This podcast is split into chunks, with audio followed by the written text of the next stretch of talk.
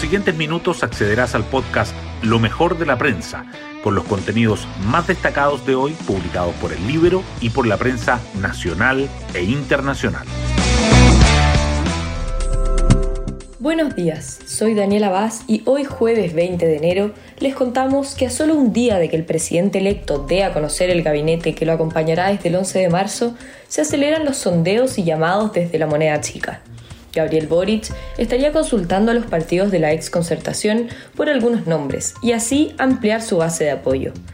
Esto se da en paralelo a la reunión que sostuvo ayer con los presidentes de Chile Vamos, la futura oposición el encuentro fue considerado como positivo y en él los representantes de la derecha dijeron que no serán obstruccionistas. Pero el tema que los tensionó fue la violencia en la macrozona sur. El mandatario electo habría señalado que no continuará con la política de los estados de excepción. Lo haga o no, la crisis que se vive en Biobío y la Araucanía no saldrá fácilmente de la agenda del futuro ejecutivo. Las portadas del día los diarios siguen apuntando a diferentes informaciones en sus titulares principales. El Mercurio destaca que el proyecto para los presos del estallido propone amnistiar homicidio frustrado, barricadas y porte de artefactos incendiarios. La tercera, en tanto, resalta que la mesa de la Convención Constitucional descarta reunirse con el presidente Piñera tras solicitud de gobierno. El diario financiero subraya los cambios que impulsa Hacienda en el Banco Estado, siete directores y cuatro por alta dirección pública. El Libero, por su parte, abre con la historia del asesinato de Joel Ovalle, balas con nombre y apellido. A propósito de la violencia en la macrozona sur, la tercera dedica su foto principal a los detalles del ataque al agricultor asesinado en Angol, mientras que el Mercurio informa que nuevo ataque deja herido a camionero y cunde preocupación entre dirigentes rurales que han sufrido amenazas.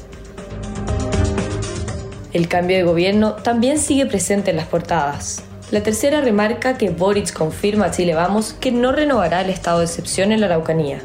El Mercurio dice que analistas atribuyen caída del dólar a la opción de que Marcel asuma en Hacienda, y el diario financiero agrega que Credicor Capital afirma que sería una noticia positiva que Marcel llegue al gabinete de Boric.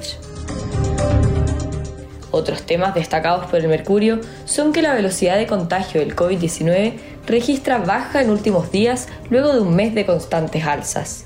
Y hoy se termina el plazo para ingresar iniciativas populares de norma y 12 cuentan con firmas para ser debatidas. Su foto principal muestra que buscan promover a Valparaíso con postal turística. El libro además subraya los ensayos con la mirada de los expertos en el año con más elecciones en Chile. Hoy destacamos de la prensa.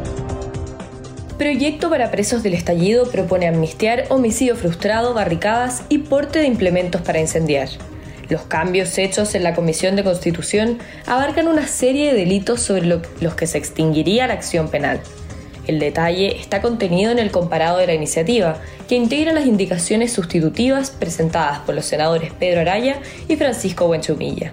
El fiscal nacional Jorge Abot declaró que nos parece grave que pueda amnistiarse delitos de especial gravedad. Cuando visualicemos la necesidad, la vamos a solicitar, dijo la mesa de la convención por la reunión con el presidente Sebastián Piñera. La presidenta del órgano constituyente, María Elisa Quinteros, se refirió a la invitación hecha por la SECPRES y dijo que están muy ocupados. El vicepresidente Gaspar Domínguez agregó que por ahora esperan poder avanzar en cumplir los plazos establecidos en el cronograma para sentar la propuesta del texto constitucional. Un transportista forestal de 23 años se convirtió en la tercera persona en sufrir un ataque armado en menos de 24 horas en la zona roja de la violencia rural. Mauro Aguilar recibió un impacto de bala que le causó una herida de gravedad en el rostro mientras conducía por Lumaco. Por su parte, líderes antiviolencia hablan de riesgos de vivir bajo amenazas tras el asesinato de Joel Ovalle ocurrido el martes en Angol y Boric busca incluir al PPD, el Partido Radical y Liberal, a su gabinete para ampliar la base de su gobierno. El futuro mandatario y su círculo estrecho han transmitido a esos partidos de centro izquierda la intención de incorporarlos a la construcción del gobierno, al igual que al Partido Socialista. El objetivo es asegurar mayorías en el Congreso. Otras noticias. Hoy termina el plazo para presentar iniciativas populares de norma y solo 12 han alcanzado las 15.000 firmas. Hasta ayer había 1.853 propuestas publicadas en el portal de participación de la convención y apenas 12 habían sumado los apoyos necesarios para ser debatidas en el órgano constituyente. El plazo para conseguir las firmas es hasta el primero de febrero. Los casos de COVID-19 marcan nuevo récord, pero velocidad de contagio anota incipiente caída. El Ministerio de Salud reportó 9.509 nuevos infectados, el mayor número diario en toda la pandemia, confirmando que el país vive una cuarta ola.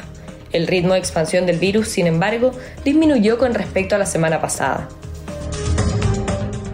Y el Congreso espera despachar la PGU la próxima semana, aunque persisten dudas opositoras. La Comisión de Trabajo del Senado despachó el proyecto que crea la pensión garantizada universal, mientras que la Comisión de Hacienda avanzó en el debate del financiamiento, que sigue como el nudo a resolver.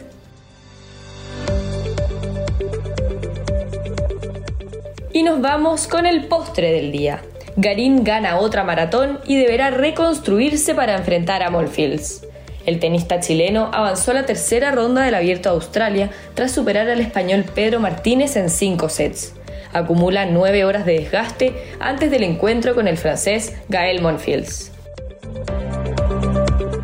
Bueno, yo me despido, espero que tengan un muy buen día jueves y nos volvemos a encontrar mañana en un nuevo podcast, Lo mejor de la prensa.